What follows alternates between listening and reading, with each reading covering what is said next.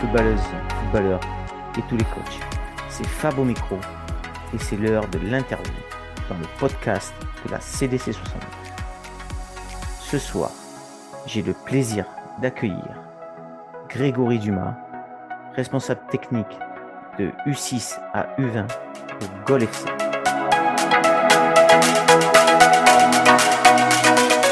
Bonsoir Greg, alors je suis très heureux de t'accueillir Greg ce soir dans le podcast de la CDC 69.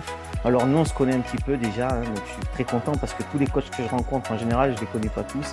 Et là c'est vrai qu'on avait partagé un petit moment au BMF au district et bon je pense qu'on s'était apprécié l'un l'autre et ça c'était super sympa. Donc alors avant de lancer l'interview Greg, euh, on va juste rappeler euh, les petites règles pour les auditeurs. Alors, euh, on va faire une petite présentation. Tu vas faire une petite présentation personnelle. Après, on parlera de ton passé de footeux. On parlera de ton passé de coach et, de tes nouvelles responsabilités techniques. Et puis après, on basculera un peu sur, sur, le, sur la causerie du coach, hein, puisque tu as, déjà coaché, donc tu as fait plein de causeries, j'en suis convaincu. et puis, on finira par les questions que je pose à tous les coachs. Et puis voilà, ça sera le temps de, boucler l'interview. Alors Greg, est-ce que tu peux te présenter? Alors bonjour à tous, euh, moi je m'appelle Greg Dumas, j'ai 45 ans, je suis marié, j'ai deux enfants. Euh, dans la vie civile, je suis professeur d'éducation physique et sportive au collège de Belleville, où j'assume également les fonctions de responsable d'AS Foot et responsable de la section foot pour le club de Belleville-sur-Saône, enfin le responsable administratif pour le club de Belleville-sur-Saône. Euh, actuellement, euh, je travaille depuis déjà plus de 10 ans au Gol FC où je suis rentré comme beaucoup de personnes par passion et parce que j'avais quelques compétences qui m'ont permis petit à petit de gravir les échelons et aujourd'hui j'assume le rôle de responsable technique des jeunes aux côtés de, de mon mentor qui est celui qui, qui, qui m'a fait confiance depuis 10 ans, c'est-à-dire Michael Mendes. Voilà. Ok, donc donc euh, c'est la rentrée scolaire demain alors Eh ben demain c'est la rentrée scolaire. Alors pour les profs ça commence dès aujourd'hui. Hein. donc, euh, donc en fait euh, actuellement ouais, c'est sûr que la rentrée du foot et la rentrée la rentrée de l'éducation nationale. Bon j'allais dire oui c'est lourd mais bon ça se fait. Hein. Et puis du coup ça met un petit peu d'adrénaline parce que du coup il faut réussir. Et donc l'adrénaline, je pense que pour beaucoup de personnes qui passent aujourd'hui dans ton émission, euh, se challenger, réussir, tenter, qui va échouer. C'est ce qui fait partie du quotidien. Donc, euh, donc voilà. Ok, donc euh, bon, alors on va parler un peu de foot. ton passé de footballeur, Greg, ça m'intéresse parce que ça, je le connais pas. On n'a pas eu le temps d'en parler.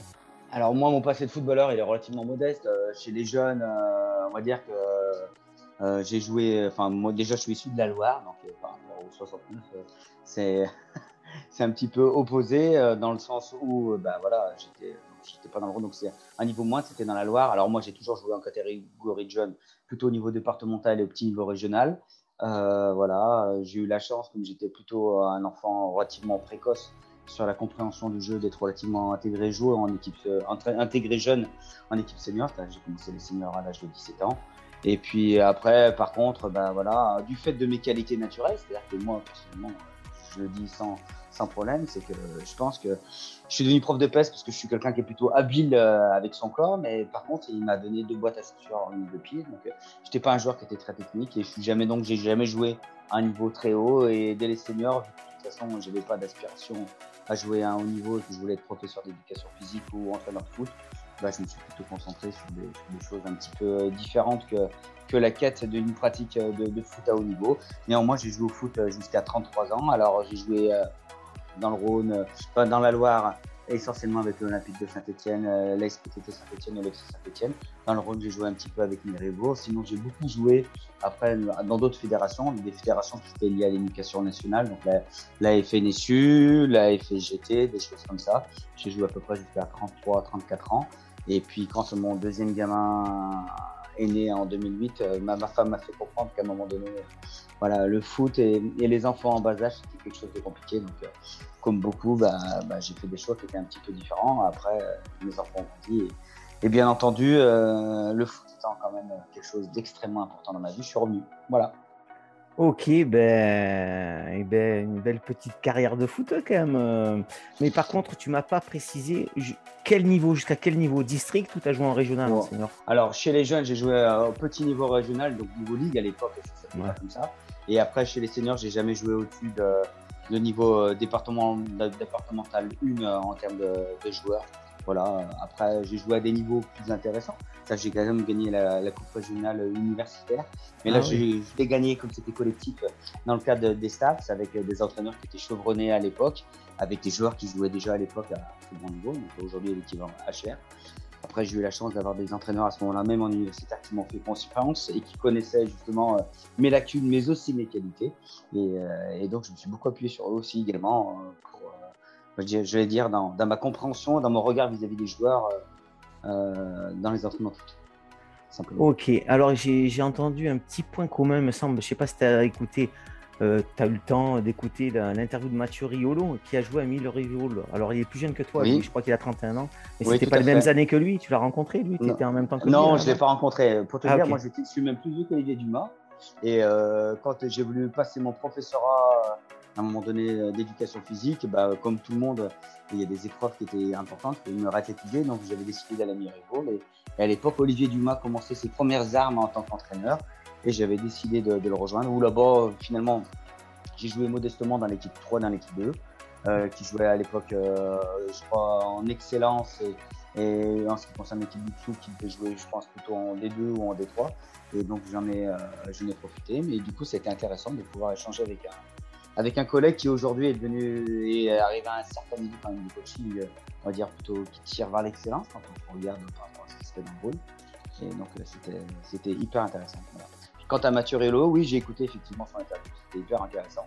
Mmh. Ouais, je me rends compte qu'en fait, on est beaucoup à avoir euh, partagé des choses au niveau universitaire aussi. Et je pense que ouais, on n'en parle pas assez, mais il y a des choses, il y a des choses à, il y a des choses à voir parce que je pense que dans le milieu universitaire, il y a des coachs qui ont fait des choix de carrière, mais il y a des gens qui sont extrêmement formateurs et modélisants pour euh, les jeunes entraîneurs que nous sommes à un moment donné, même plus vieux, mais encore aujourd'hui, j'avoue que je me tourne beaucoup vers, euh, vers leur discours parce que parce que c'est une source d'enrichissement quand même. Voilà. Ok. Alors, euh, ben, on va enchaîner sur ton passé, sur, sur ton passé et puis ton présent de coach et de responsable technique. alors, je sais que tu as le BMF puisqu'on y était en même temps. Euh, euh, donc, où tu en es maintenant Alors, tu vas passer de. Ou peut-être que tu as le BEF, je sais pas. Alors, moi, en tant que coach, eh ben, dans le cadre de mes études, c'est-à-dire que dès l'âge de 18 ans, j'ai une assez, une assez grande appétence pour, pouvoir, euh, pour avoir envie de, diriger et d'influer. Donc, dans le cadre de mes études, dès l'âge de 18 ans, j'étais en charge d'une équipe U13 et U15 à la SPTT Saint-Etienne, donc à peu près de 18 ans à 20 ans. Après, quand il a fini que les études sont devenues beaucoup plus sérieuses, je me suis concentré seulement sur le fait de jouer, de m'entretenir physiquement et de passer une professorat d'éducation physique. Après, je suis parti en région parisienne.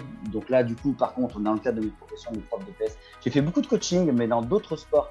C'est-à-dire que j'ai eu la chance quand même euh, d'être euh, champion académique euh, en volet avec des filles, d'être champion académique avec des garçons en basket. J'ai eu la chance également de faire pas mal de choses également en rugby, de faire des choses en athlétisme. Et puis quand je suis revenu dans le cadre du football, euh, quand je suis revenu, on va dire, euh, dans, mon, dans, la région, euh, très vite, euh, je suis retourné jouer au foot avec mes copains parce que j'ai pas d'ambition sportive. Et très vite, je suis devenu ce qu'on appelle l'entraîneur-joueur, celui qui est en senior, qui a 28, 29 ans, qui a un dirigeant de 40 ans qui a la gouaille et qui gère tout. Et puis par contre, celui qui prépare toutes les séances, ben, c'était moi à l'époque et j'ai adoré ça. Et euh, bah, comme depuis toujours, j'ai voulu être éducateur. Euh, voilà comment a commencé mes, premières, euh, mes premiers amours pour, le coaching et pour la, gestion d'une équipe. Et puis après, bah, bah, comme beaucoup, je suis devenu papa. Et puis quand mes gamins sont mis au football, et ben, bah, j'ai pas pu, résister. C'est-à-dire qu'à un moment donné, ben, j'ai naturellement proposé mon aide à l'éducateur, au responsable technique de l'époque du, du Foot, qui était Christophe Valette, il y a plus de 10 ans tout simplement comme simple dirigeant. Et puis petit à petit, euh, après, il y avait des choses qui me plaisaient, des choses qui ne me plaisaient pas. Après, euh, chacun fonctionne avec les moyens qu'il avait à l'époque. Et puis, comme beaucoup, j'ai décidé d'embrasser d'embrasser la fonction euh, d'éducateur, éducateur, responsable de catégorie. Donc j'ai fait toutes les catégories U7, U9, U11 J'ai été un petit peu en U13, j'étais responsable de pôle d'école de foot. Après, je suis l'éducateur un peu passe-partout, celui qui remplace sur toutes les catégories. Après, de fait, euh, du fait que je coach beaucoup en, dans le cadre de l'éducation nationale, des U13, des U15, j'ai eu 17, j'ai eu des générations 20. Je pense que je connais un peu, un peu tous les publics et un peu surtout toutes les problématiques du public. Après, je suis quand même plutôt sensibilisé sur, euh, on va dire pas sur le management forcément des, gamins, mais je suis plutôt sensibilisé sur tout ce qu'il faut apprendre à chaque étape d'âge avec les contraintes qui sont liées à, mon, on va dire, à mon expérience professionnelle euh, d'enseignant. Et puis, ben, et puis en termes de diplôme, et eh ben, quand je suis, j'ai commencé à coacher, j'ai bien compris qu'à un moment donné, euh, dans le monde du football, tu peux avoir beaucoup de diplômes universitaires, tu peux avoir une légitimité professionnelle être reconnu partout. Si tu n'avais pas de diplôme euh, de foot reconnu, ça ne marchait pas. Dès qu'un à l'époque, très longtemps, euh, une licence TAP, c'est un tronc commun du BE1 et du BE2, bah, j'ai décidé en 2018, et je crois que c'est là qu'on a passé ensemble le BMF, euh, pour, bah, déjà pour me réactualiser, parce que je pense qu'il y a beaucoup de gens qui oublient qu'en fait un diplôme, ça n'a de valeur que sur un an, que les contenus d'enseignement et que le football est une dynamique qui évolue. Et donc, j'ai voulu me réactualiser, être performant, légitimer mon club, légitimer ma fonction. Aujourd'hui, j'ai pas forcément euh, passé le BF parce que à titre personnel, c'est extrêmement contraignant. Alors, je pense que pour certains, c'est une lacune. Après, j'espère au quotidien montrer à tous ceux qui sont dans mon club et dans mon environnement que, que bien que n'ayant pas le BF, euh, j'ai quand même beaucoup de compétences diverses et variées qui permettent de répondre à beaucoup de problématiques qu'ils peuvent rencontrer au quotidien. Après, je pense que pour assurer mes fonctions de responsabilité technique, le plus important, euh, c'est d'être fédérateur, savoir euh, s'encadrer, ne pas savoir, ne pas penser savoir tout et comprendre bien qu'à un moment donné, quoi qu'il arrive, euh, il faut les compétences, ça se fige pas dans le temps. Les compétences, ça se développe, ça s'entretient par le bien de formation continue. Et moi, à titre personnel, dès que je peux aller suivre une formation, j'y vais. Et bah, j'essaie aussi humblement de montrer ce, ce, chemin à tous mes éducateurs, de se former continuellement pour être le plus performant possible pour eux-mêmes et pour tous les enfants qu'ils encadrent. Voilà. Bon, Greg, je te confirme, euh, avec le CV que tu viens de sortir, là, tu n'as pas besoin de passer ton BEF. Hein. Moi, je suis président ou je suis manager général du club. Moi, je force, force pas Greg à passer le BEF. Hein. Euh, tu vois ce que je veux dire t'es prof, euh, ton investissement à l'éducation nationale, elle est énorme, tu viens de la citer. bon, voilà, tu es, un vrai passionné, hein, comme ben, tout, tout, ce que j'interviewe. Hein. Donc euh, c'est vrai qu'à un moment, il faut les diplômes. Hein, pour, et, et, tu as dit à juste titre, hein, euh, au football, et eh ben ouais, euh, prof de sport, ça suffit pas. Je suis d'accord. Alors des fois, il pourrait y avoir un peu plus de souplesse, moi je trouve, dans le, milieu du foot, hein, et pas être le district ou la ligue, être trop rigide avec ses BEF, BMF, CFF1, CFF2.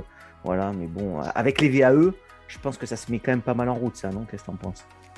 Moi, je pense que les VE, c'est une bonne chose. Alors après, c'est vrai que les VE, c'est aussi beaucoup d'investissement, beaucoup de légitimation de son parcours professionnel. Et c'est vrai que quand on est dans l'action, on n'a pas toujours tendance à mettre des traces par écrit de tout ce qu'on a fait. Euh, et, parce que des fois, on fait des tâches qui ne sont pas liées à nos fonctions, c'est-à-dire qu'on fait des tâches qui ne sont pas liées à nos diplômes. Euh, pour autant, oui, ça se met en place et je pense que c'est une bonne chose. Après, euh, moi, c'est mon regard personnel, mais je, je pense que euh, enfermer les gens dans des diplômes aussi bien du côté de l'éducation nationale, aussi bien que la, la, Fédération française de football, c'est une erreur et qu'à un moment donné, il y a des gens qui ont des compétences, il y a des gens qui ont du talent, il y a des gens qui sont passionnés, il y a des gens qui sont capables de faire plus, il y a des gens qui sont, capables d'être proactifs. Et si ce que je pense aujourd'hui, c'est que quand je regarde ce qui se passe dans d'autres pays, comme euh, l'Allemagne, comme euh, le Portugal, etc., ou des et comme avant en France, où des personnalités qui n'étaient pas issues du monde professionnel du football ont pu apporter euh, leurs compétences et faire évoluer le football, je pense qu'à un moment donné, il ne faut pas se refuser certaines choses.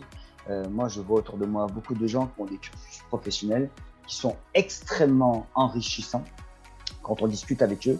Ils ont un regard nouveau, un regard différent. Je pense qu'on s'enrichit beaucoup de ceux qui voient différemment de nous. Après, aujourd'hui, je comprends bien qu'il y a des politiques et des stratégies, et qu'aujourd'hui, quand on, a autant de footballeurs professionnels qui sont formés par la Fédération française de football, parce que c'est quand même une belle réussite, il faut s'en féliciter. Il faut féliciter aussi bien la Fédération française de football que surtout que tous les petits éducateurs qui au quotidien travaillent pour former les joueurs. Quand on a autant de joueurs à un moment donné qui sont professionnels et qu'il faut accompagner tout le long de leur vie, parce que le footballeur professionnel, c'est pas que les joueurs de Ligue 1 qui peuvent vivre pendant 10 ans de leur carrière, c'est aussi les joueurs de Ligue 2, des joueurs de National de National et de National 2, et ben à un moment, à un moment donné, ouais, je pense que c'est dommage de se priver d'autres compétences de joueurs qui ont joué à un moindre niveau. Je pense que ça n'existe pas dans les autres fédérations. Je pense que ça n'existe pas dans les autres sports. Alors, c'est une chasse gardée. Alors, aujourd'hui, c'est bien mais en même temps, je pense qu'il ne faudrait pas aussi que ça devienne une limite, parce qu'à un moment donné, quand on est autour de la table et qu'on parle tous de la même manière, finalement, on parle tous la même chose. À un moment donné, ce qui fait avancer le monde et ce qui fait bouger les choses, ce sont les gens qui ne pensent pas comme dans une, dans, dans une vie. Quand on veut être efficace, quand on veut être pragmatique euh, dans un club, dans un groupe, etc., il faut savoir s'enrichir de personnes qui ne pensent pas comme nous. Effectivement, c'est beaucoup plus simple au quotidien d'être avec des gens qui pensent comme nous, qui fonctionnent comme nous. À un moment donné, si on veut aller plus loin, si on veut aller plus haut, si on veut aller plus vite, il faut être capable de se, de se bousculer, il faut être capable de se mettre à l'épreuve, il faut être capable de fréquenter des gens qui pensent différemment de nous. Et là, je pense qu'aujourd'hui, il y a un virage qui sera, à mon avis, important à prendre si on ne veut pas perdre la suprématie qu'on a aujourd'hui au niveau de la Fédération française de football. Je pense qu'aujourd'hui, en termes de formation, euh, la Fédé, les districts, les ligues, etc., nous, font, nous donnent un cadre extrêmement cohérent pour nos jeunes joueurs qui nous permettent aujourd'hui d'extrêmement performants. Après, à un moment donné, il y a d'autres choses aujourd'hui qui sont intéressantes et je pense qu'il faut quand même appréhender. Je pense notamment à des choses, des choses qu'on voit au quotidien. Hein. La périodisation tactique, ça vient du Portugal, hein, ça vient de chez nous. Et aujourd'hui, beaucoup de coachs, de coachs commencent à l'embrasser. Donc, je pense qu'à un moment donné, il faut se poser les bonnes questions. La cohérence du système, la cohérence de la formation, à mon avis, c'est le premier facteur qui amène vers la performance. Mais à mon avis, pour rester tout en haut, je pense qu'il faut une certaine ouverture d'esprit. Je pense que je ne suis pas le premier qui le dit. Je pense que je ne suis pas le premier qui le pense.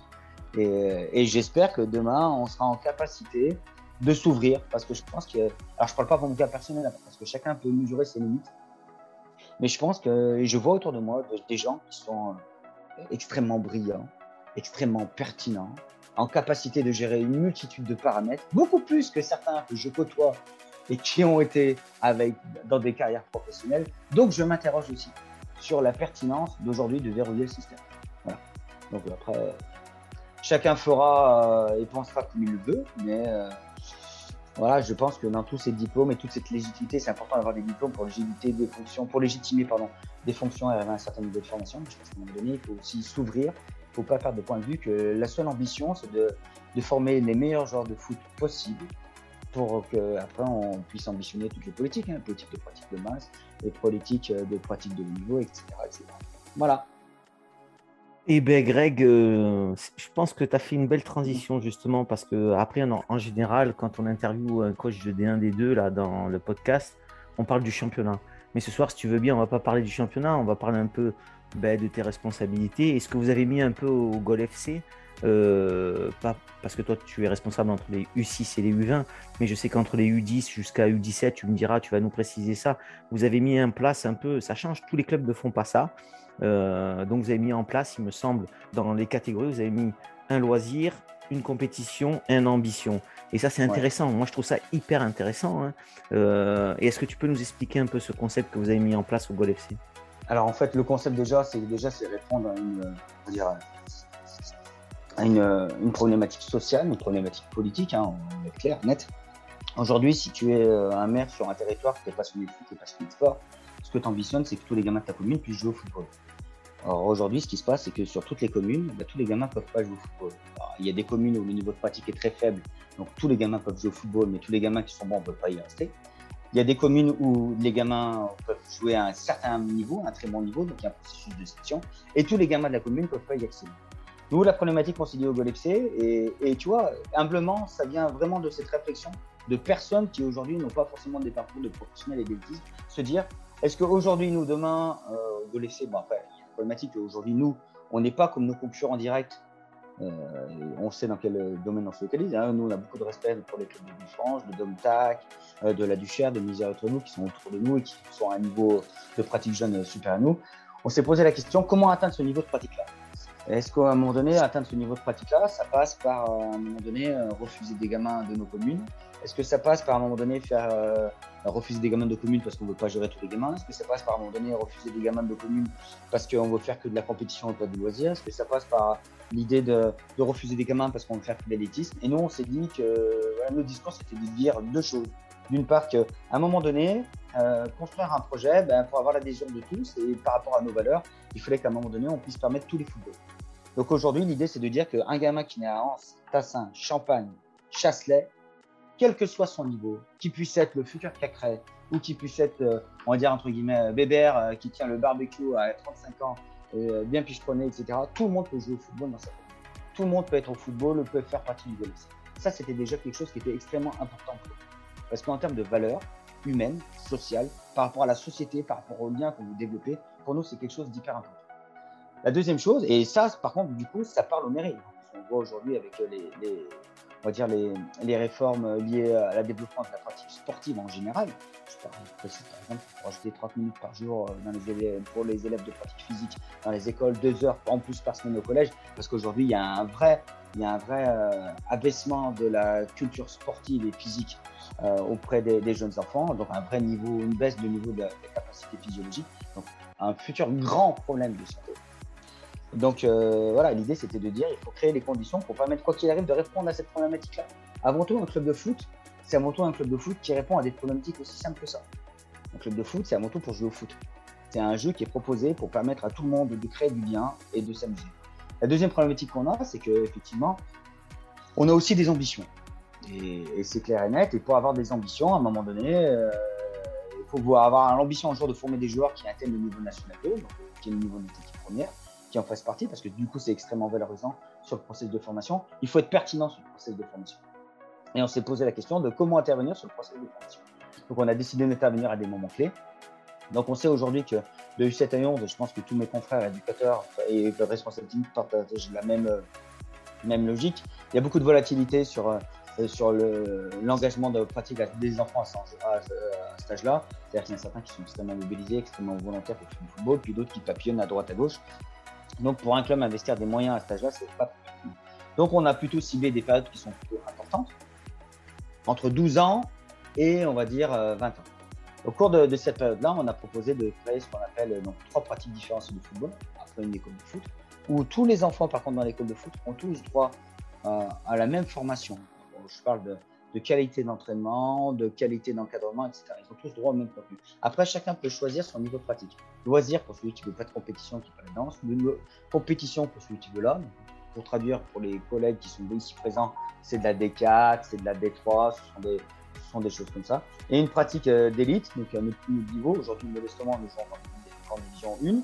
Mais par contre, on a décidé donc de, de, se donner les moyens de pouvoir atteindre, si possible, le plus haut niveau euh, de ligue. Alors après, il y a deux process pour atteindre tu le premier process qui consiste à dire euh, je suis hyper attractif, etc. Et parce que j'ai déjà un niveau de ligue, ce qu'on n'a pas. Ou alors j'ai un super recruteur qui va me débaucher tous les gamins du coin. Ça, par contre, nous, en termes de, de valeur, euh, non. Parce que moi, personnellement, je suis éducateur. Moi, je forme des gamins depuis 10 euh, ans au sein du GOLFC, mais je forme des gamins depuis 25 ans. Je n'oublie pas la souffrance de tous les bénévoles, de tous ceux qui se battent au quotidien pour des équipes. Et aujourd'hui, quand je vois des, recruteurs qui retournent les têtes des gamins pour les amener dans un club ou dans un autre club, poser une histoire de compétition ou de niveau individuel, où à ce moment-là, on parle qu'un individu et pas à l'équipe, moi, personnellement, ça me fait mal et je ne cautionne pas. Et, euh, et, mon club ne cautionne pas. C'est surtout ça qui est important.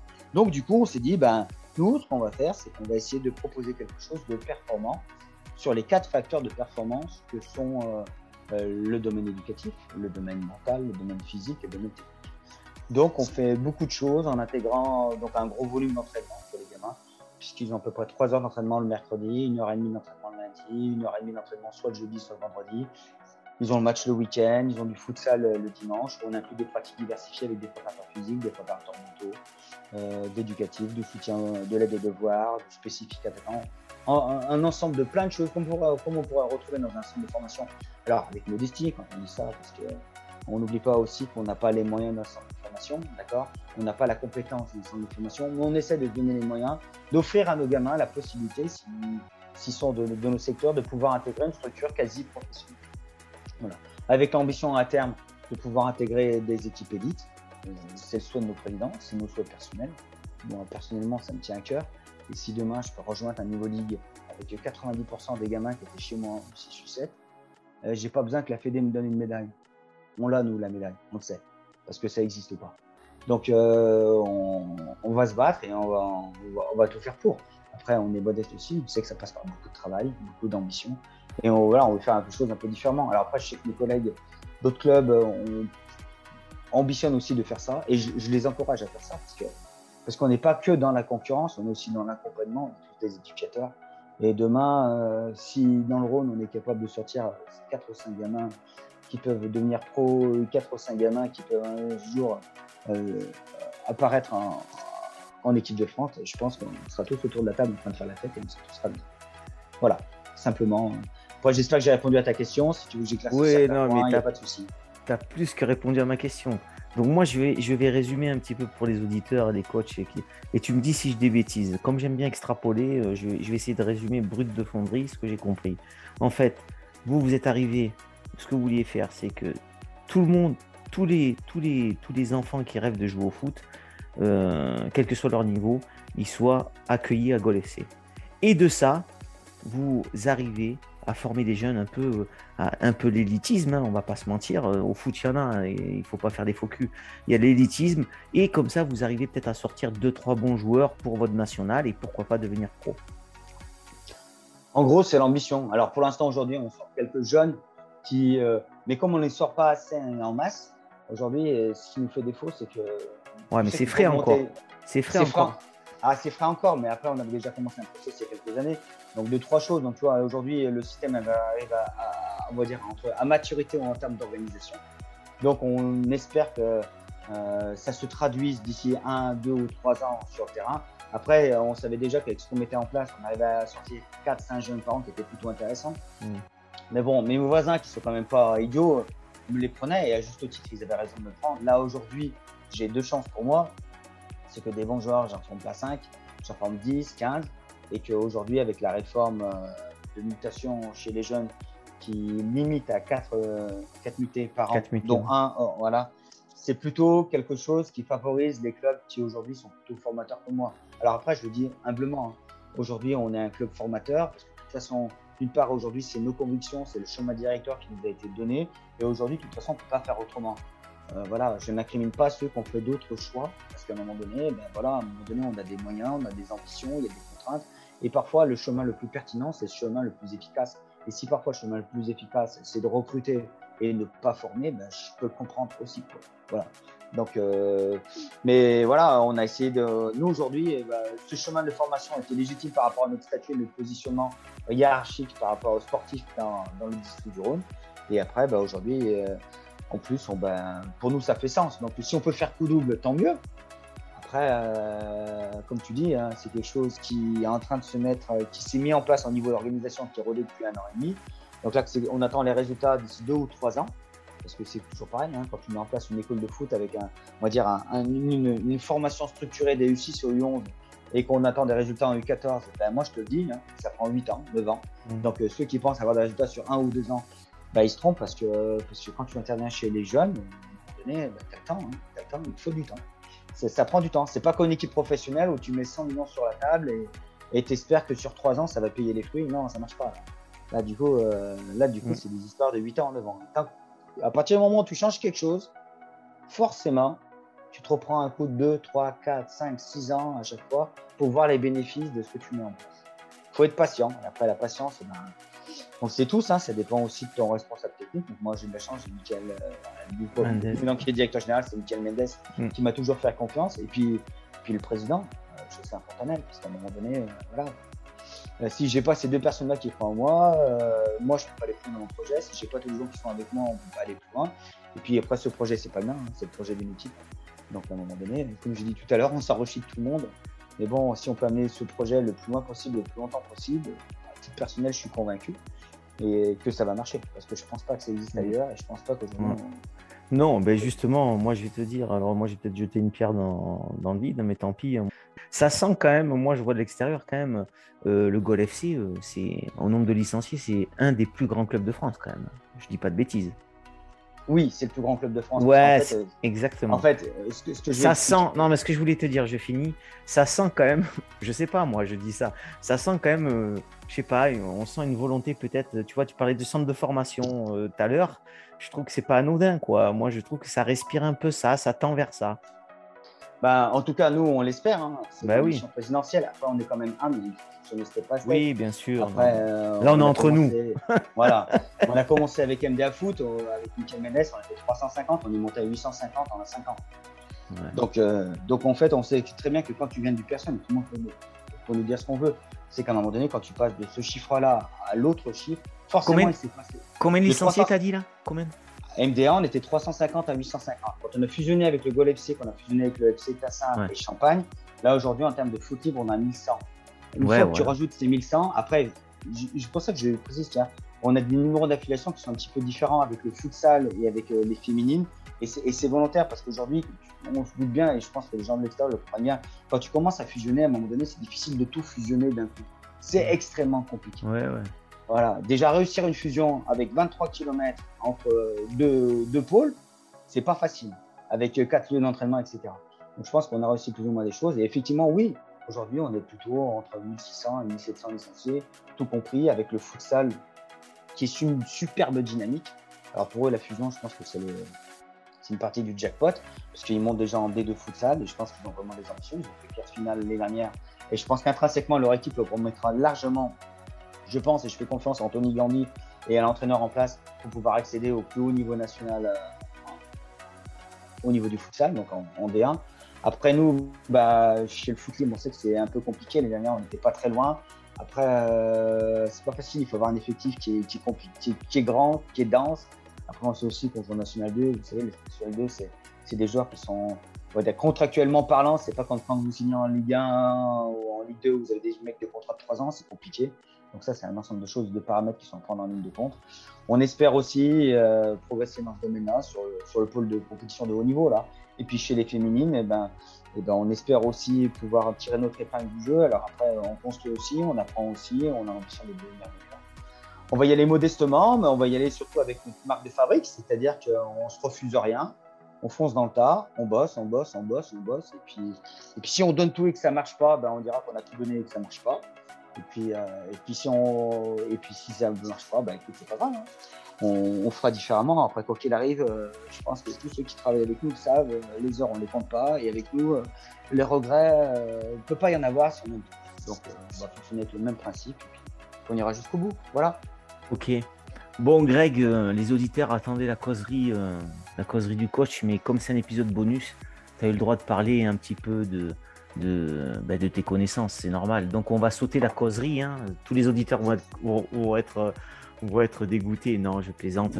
Au contraire, c'est hyper enrichissant, ça, ça varie un petit peu. Euh, les interviews, c'est très bien, moi, ça me plaît. Euh, moi, j'ai appris plein de choses euh, bah, de ton club et puis de tes connaissances. Alors, euh, il reste 5 minutes. Donc, comme tu as bouffé ton temps de parole de causerie, on arrive aux questions obligatoires. Ok, Greg, donc je te demande juste de répondre un peu plus concis, s'il te plaît. Si je te donne une baguette magique au foot, alors on va se positionner dans le district. Admettons que tu es en D1, D2 parce qu'on se recentre un petit peu. Tu es en D1, D2, je suis sûr que tu vas avoir des matchs de D1, D2 régulièrement. Qu'est-ce que tu changerais Qu'est-ce que tu changerais avec une baguette magique au foot? Moi, je changerais l'environnement. Je changerais l'environnement, je changerais l'état d'esprit. Autour du euh, foot ou dans le, dans le jeu les, deux, les, deux, parce que les deux sont. Typiquement, moi, il y a deux choses qui m'énervent c'est les supporters qui gueulent autour du terrain. Ouais, je te rejoins. Hein, et, qui insultent les, les parents, les familles, les gamins. Ça, je supporte pas. Euh, les coachs qui gueulent après les arbitres. Euh, qui se rendent même pas compte que chaque fois qu'ils élèvent la voix après un arbitre, ils mettent l'arbitre sur pression, l'arbitre qui du coup n'est pas un professionnel, qui peut faire des erreurs qui du coup, en plus, 9 fois sur 10, euh, quand ils font ça, ils mettent en difficulté leur équipe avec des joueurs qui sont immatures, qui sont au niveau district ou régional, qui pètent les plombs, qui sortent de leur match, qui sont plus focus, qui 9 fois sur 10, derrière, en prennent l'équipe qui va être là, l'éducateur qui râle. Bah, tu t'aperçois qu'ils prennent un carton jaune, qu'il y a un penalty, qu'il y a un coup franc dangereux qui est concédé, etc. Moi, je changerais tout cet environnement. Là, euh, toute cette manière de fonctionner où les mecs, euh, je, trouve, je, trouve, ça nul. Je trouve ça vraiment mais amateur et nul, nul à soi. Je pense qu'il y a beaucoup à apprendre d'autres sports. On apprend à se taire. Je ne parle pas que du rugby. Où à un moment donné, on apprend à être pro, à, être la maîtrise de soi. Parce que je trouve que dans le football, ce qui manque, c'est la maîtrise de soi. Je pense que les coachs se maîtrisent pas. Je pense que les joueurs se maîtrisent pas. Alors, il faut tous être focus et positif pour pouvoir réaliser de bonnes actions. Mais à un moment donné, la maîtrise de soi, c'est hyper important. Moi, je pense qu'à un moment donné, mentalement, il y a un gros travail à faire aussi bien pour les joueurs, pour être performants, que pour les coachs. Euh, et alors, je parle même pas des parents. Et moi, tant qu'à faire, euh, si je pouvais sortir euh, une grosse partie des supporters du stade, je le ferais. Alors après, on peut le laisser pour le folklore. Après, on peut laisser pour le folklore à condition justement que les joueurs et que les entraîneurs soient d'un assez haut niveau d'expertise qui leur permettrait d'oublier bah, je sais pas, moi j'ai toujours été sportif, pas de haut niveau, mais moi j'ai toujours fait du sport, je fais encore du sport de compétition dans d'autres sports, parce que j'ai 45 ans. Mais à un moment donné, quand tu es focus et tu es concentré sur ton truc, l'environnement autour de toi, il n'existe pas. Euh, tu es focus sur ton truc, tu es focus sur tes sensations, tu es dans une dynamique positive et tu essaies de. Je comprends même pas que les joueurs puissent jouer des matchs sans être là-dedans, euh, puissent se laisser euh, euh embrigader par, euh, par tout, l'environnement qui est autour. Et, tout ça, c'est négatif. C'est négatif.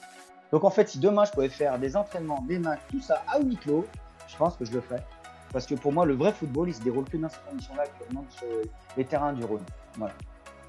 Ouais, ben, je te confirme en district, ouais, l'environnement, bah, les joueurs, ils sont souvent à l'image du coach, hein, donc en fait, ça, on peut régler le problème. Ça, ça, on peut régler le problème assez rapidement. C'est un problème de club, c'est un problème de choix d'entraîneur, c'est un problème. Voilà, moi, je pense que ça, euh, euh chacun doit porter son courage et, et voilà. Euh, l'environnement autour du stade, ça, c'est plus compliqué. Oui, huis clos, mais bon, après, euh, le football est populaire, donc c'est difficile. Alors, on va, on va finir là. Il nous reste allez, deux minutes. Ça va être difficile pour toi de conclure rapidement, Greg, hein, j'ai l'impression. Ouais, mais bon, mais on va essayer. On va essayer. Allez. euh, si- Est-ce que tu as réfléchi à un coach à me désigner me, me Ouais, désigne pas Gol FC. Me désigne pas Gol FC. Non, non, non, non, justement. Parce que c'est trop facile. Hein. Michael Mendez, il t'a désigné, c'était trop facile.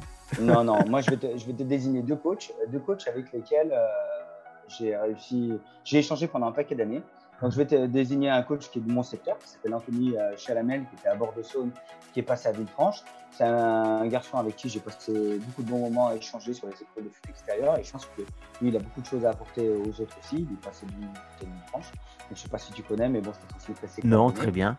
voilà, et puis je pense que c'est un autre coach. Et là, je vais te proposer un jeune coach, parce que je pense que c'est un jeune coach qui a du potentiel. Et donc, je pense que passer euh, là avec toi, c'est l'occasion pour lui de se mettre un peu sur le grill. Et Très moi, j'aime bien les jeunes coachs qui aiment bien se challenger. Et donc, je vais nommer Dylan Preya, euh, que j'ai connu euh, en tant que coach et qui est coach, qui était coach à Belleville des U15 et qui est passé pas très loin de la montée l'année dernière et qui était un des responsables de la section sportive de- du, collège de Belleville. Et donc, euh, il y en avait d'autres avec qui je pouvais éventuellement te, te proposer, mais comme ils étaient plus dans le 69, je trouvais que c'était plus trop d'actualité. Donc, j'ai pensé à lui parce que voilà. Voilà, je te transmettrai les numéros si besoin. Eh ben super, donc deux coachs euh, impeccables, un jeune, un moins jeune. Eh ben moi ça me va, c'est génial. Tu crois qu'ils vont jouer le jeu? Ah ben, je- ils ont intérêt de jouer le jeu, je leur enverrai un message aussi, mais je les connais. Préchauffe-les, ouais, allez, préchauffe-les. Je- Non, mais après- pas. Non, mais après, il n'y a pas de problème, ils jouent pas le jeu, c'est pas grave, tu sais, hein, après, les gens ont le droit d'être pudiques, il n'y a pas de souci. Bon, alors, Greg, euh, merci euh, pour cette interview très enrichissante. Alors, bon, certes, on n'a pas parlé de causerie ce soir. euh, si les auditeurs, si les coachs attendaient une causerie, bon, tant pis, je te réinviterai une autre fois. Tu seras sûrement redésigné pour, faire, pour parler que de la causerie. Mais là, c'est bien, on a parlé un peu de formation, un peu, euh, un peu des, processus que vous avez mis au Goal FC qui sont très intéressants. Euh, et puis ça, voilà, ça enrichit le foot et ça enrichit les connaissances de tout le monde. Donc moi, je te remercie d'avoir pris ce temps de parole et puis d'être parti sur ces sujets avec euh, mes questions orientées, bien sûr. Ben, je te remercie parce que, ouais, voilà, riche, très riche interview. Vu ton CV énorme euh, sur l'éducation, sur le foot, sur la richesse euh, sportive et tout, euh, euh, voilà, c'est que du bonheur. En plus, moi, comme tu sais, je te l'ai déjà dit, tu fais le plus beau métier du monde. Moi, j'aurais aimé faire prof de sport. Donc euh, voilà, c'est le top. Et ben Greg, maintenant, je te laisse. Je te remercie encore une fois. Euh, J'attends, bien sûr, tu m'envoies en texto les contacts et je te laisse le mot de la fin. Tu dis ce que tu veux, c'est libre. Alors, je te dis pas, tu n'as pas de limite dans le temps, tu en as un petit peu. Donc, euh, mais je te laisse le temps de remercier tout le monde euh, qui tu veux. C'est le moment. Alors, euh, alors déjà, je vais rebondir sur l'histoire de la causerie. Moi, j'écoute beaucoup ton émission et, j'ai beaucoup entendu ce qu'avait dit Magali Avril par rapport aux causeries chez les jeunes de l'édition 11. Et je pense que c'est important de, s'appuyer sur ce que Magali a dit parce que je trouve que ce qu'elle a dit, c'était parfait. Donc voilà, qu'on n'est pas dans des objectifs euh, de résultats, des objectifs de formation. Donc euh, moi, personnellement, en tant que formateur, et j'encourage vraiment mes éducateurs euh, jusqu'à la fin de la formation des joueurs U16, U17 de fonctionner avec des indicateurs, avec des objectifs de maîtrise et non des objectifs de, de résultats. Donc je pense qu'il faut vraiment écouter ça parce que c'est extrêmement important, même si je sais qu'à partir du 15, du 16, du 17, on a quand même des contraintes de résultats. Mais je pense qu'il faut être assez focus là-dessus. L'idée c'est d'apprendre, d'autant plus que vos joueurs euh, qui sont en U12, U13, U14, U15, U16, U17 se confrontent qu'à une seule génération et parfois ils se montent le bourrichon. Et que le jour ils vont arriver en catégorie senior, ils vont être en phase de 13 ou 14 générations. Et à ce moment-là, ils vont comprendre ce que le mot concurrence veut dire, parce que c'est à ce moment-là qu'on comprend. Quand tu arrives en senior, que tu as 18 ans et que tu as vu que le mec de 25 ans devant toi était super bon, bah, tu dis que mine de rien, tu es en défense centrale, il va falloir un paquet d'années euh, s'il ne bouge pas pour que tu puisses lui piquer sa place. Donc euh, voilà, donc euh, ça c'était un petit, un, petit, un petit encart.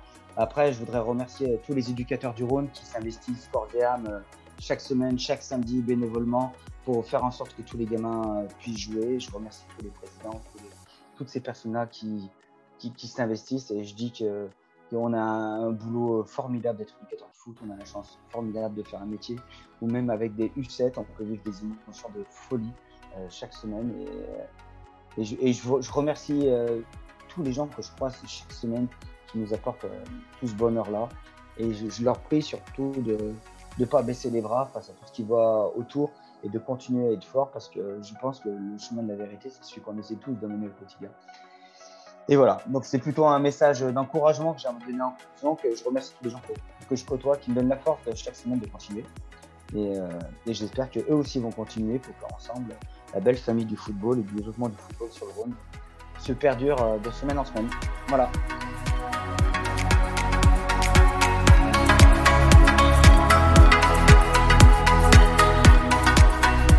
Un grand merci à Greg d'avoir joué le jeu de la désignation. Je lui souhaite une excellente saison pour l'encadrement de tous ces groupes. J'ai bien noté la désignation du coach pour une prochaine interview dans le podcast de la CDC 69. Merci à toutes et à tous d'avoir écouté cet épisode bonus de la saison 1 du podcast de la CDC 69. N'hésitez pas à partager et à laisser un petit commentaire sur nos réseaux sociaux Facebook et Instagram. À très bientôt et vive le foot